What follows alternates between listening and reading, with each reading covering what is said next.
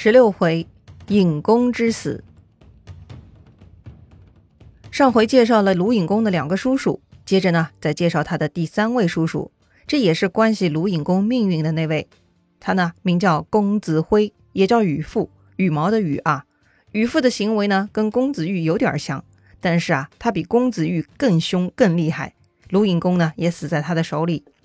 羽父第一次出场呢，是在鲁隐公的四年，前面提起过的。那年呐，宋魏陈蔡四国讨伐郑国，宋国邀请鲁国加入联军，尹公拒绝了。哎，这是鲁隐公对局势研判得出的结论。当时呢，给他主意的大臣叫仲仲，也是他另一个叔叔的儿子。鲁隐公拒绝派兵，但是羽父就自说自话跳出来了。他呢，跟公子玉一样啊，不听话，他坚持要参加四国联军，然后呢，就自己带兵出去了。这么一来呢，五打一，战争确实胜利了哈。这些人呢，抢到了郑国的粮食作为战利品。羽父回国后呢，也很得意。之后啊，这个羽父呢，经常在国内发表各种言论，还是挺有影响力的。《左传》记录，隐公八年，鲁国大将吴害去世了。吴害啊，也是鲁隐公一个叔叔公子展的孙子。吴害曾经为鲁国灭掉过吉国，功劳很大。所以呢，羽父跳出来，请鲁隐公追封吴害谥号。那么到底能不能追封呢？鲁隐公又咨询了博学的仲仲，仲仲认为可行哈。于是鲁隐公呢，就将吴害的爷爷公子展的名字赐给吴害当谥号。于是吴害就成了展氏始祖了。展呢，就是后世那个展昭的展哈。这回呢，羽父算是成功邀买人心，也显得他很有见识。又过了两年，到了隐公十年，鲁国呢联合齐郑两国一起攻打宋国，约定啊六月会盟。但是五月的时候，羽父呢就提前先去见了齐僖公和郑庄公。结盟后的几场战役当中呢，羽父也都立了大功。这么一来呀，羽父的地位呢就节节上升，成了鲁国非常重要的人物了。但尽管如此啊，羽父呢还是不满足，他希望能够成为鲁国的大宰。宰就是宰相的宰，这个官职嘛，估计就类似于相国哈，是国君之下最高级的官员了。左传记录，尹公十一年，羽父跑去找尹公谈交易啊。羽父说呀，眼看太子允已经长大成人，估计他就要夺回属于自己的位置了。一旦如此，国君您该怎么办呢？鲁隐公啊，也不知道他这叔叔是何来意，于是呢，就眨眨眼啊，继续听他说。然后羽父就接着说了：“我认为不如趁早杀掉姬云，这样您就可以长久保住大位了。微臣不才，愿意替您分忧，也没有其他请求。事成之后封我大宰之位就足够了。也就是说呢，羽父过来提醒鲁隐公，太子姬云已经长大了，随时会抢回他的国君之位的，所以呢。”咱就来做个交易呗，哎，交易的内容就是羽父帮尹公杀掉姬允，这样尹公就可以一辈子当国君，再也不用考虑还政之事了。作为条件，请尹公封羽父为大宰。什么？没听错吧？这个羽父居然是怂恿鲁隐公杀掉亲弟弟呀！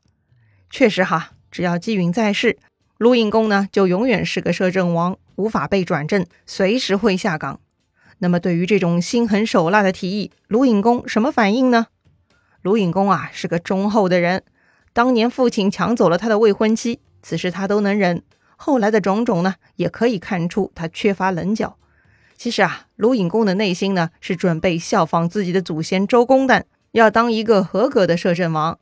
于是呢，隐公就对叔父说了：“我并不贪恋权位，之所以摄政，是因为姬允还小。”如今他已经长大，我准备还政于他。我已派人在兔丘修好房子，准备去那里养老了。不得不说哈，这个鲁隐公呢是个老实人。可是啊，他这个毫无野心的计划呢，却让羽父害怕了。为啥呀？哎，其实也可以理解，羽父这个毒辣的主意，如果被尹公采纳了，他就跟尹公一条战线，那是没问题的。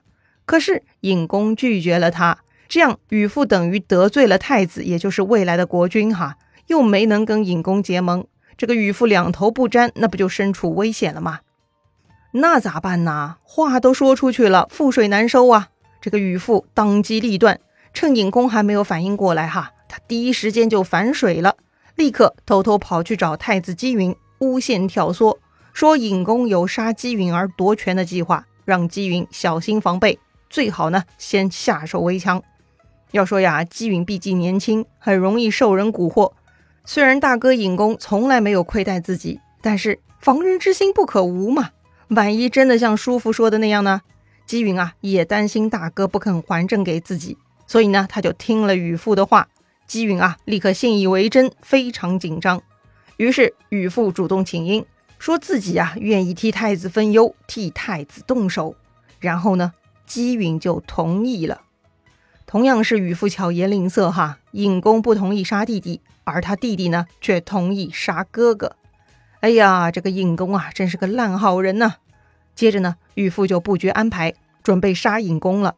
很快机会就来了，就在这年的十一月，尹公离开皇宫，住进大臣韦氏家里。韦氏的韦这个字很特别，上面是个宝盖头，下面呢是大写的那个因为的为啊。可是鲁隐公好端端的，干嘛住到大臣家里去呢？原来呀，这个鲁隐公做公子的时候呢，曾经代表鲁国与郑国作战，战败后呢，被郑国俘虏。当时啊，他贿赂了郑国大臣尹氏，才得以脱身的。为此啊，尹公一直很感念尹氏。回国之后呢，就把尹氏的家神供奉在一座园子里，时不常的去祭拜一下。当然，这个园子不能在宫里，只能在宫外。所以呢，每次尹公祭拜完了，就会住在园子附近的大臣韦氏家里了。宇父是知道尹公这个习惯的，也对尹公的行动路线了如指掌。这回呢，宇父就趁尹公去祭拜的时候，派人去韦氏家里刺杀了尹公，并且得手了。就这样啊，为鲁国服务了十一年的摄政王鲁尹公呢，这就下线了。尹公一死，姬允上台，就成了鲁桓公。上台之后的第一件事情呢，就是要找出凶手，替鲁隐公报仇。啊，不是吧？莫非鲁桓公要过河拆桥，处置掉宇父？非也，这鲁隐公看不上宇父，但鲁桓公还是很认可宇父的。再说呀，有现成的替罪羊在呢，宇父完全是可以置身事外的。那么谁是替罪羊呢？哎，不就是那个年年招待尹公、给尹公提供住宿的韦氏吗？鲁桓公跟宇父下令讨伐韦氏，治他们的弑君之罪。这个倒霉的韦氏啊，根本就来不及反应，还想着为自己喊冤呢，就被满门抄斩了。可怜啊，他们就这样成了宇父的替罪羊了。要说这个鲁隐公啊，政治考试挂科呀，太不谨慎，太没防备了。宇父这个叔叔一向不听话，自说自话出风头，哎，这也就算了。如今提出恶毒的计划。尹公对此居然还不知道防备，真可谓是愚蠢呐！更愚蠢的是，他还连累了韦氏一族，真是糟糕透顶啊！这件事情呢，春秋中只记录了两个字“公薨”啊，轻描淡写，意思是鲁隐公死了啊。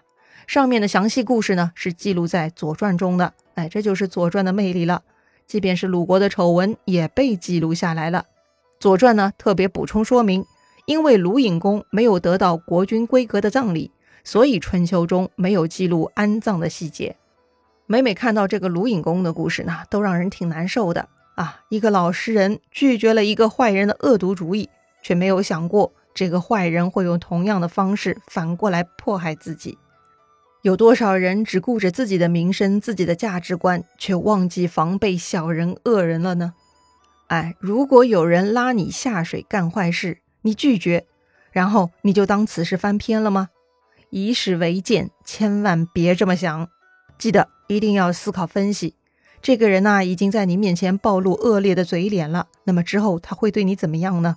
哎，他一定不会惭愧，也不会躲着你，而是要让你永远闭嘴呀。所以说呢，有的时候啊，不知道才是最安全的。如果你洞悉了丑陋，那么就得做好丑陋反扑你的防备。否则啊，就像鲁隐公一样，哎，去边境养老的小小愿望都无法实现了。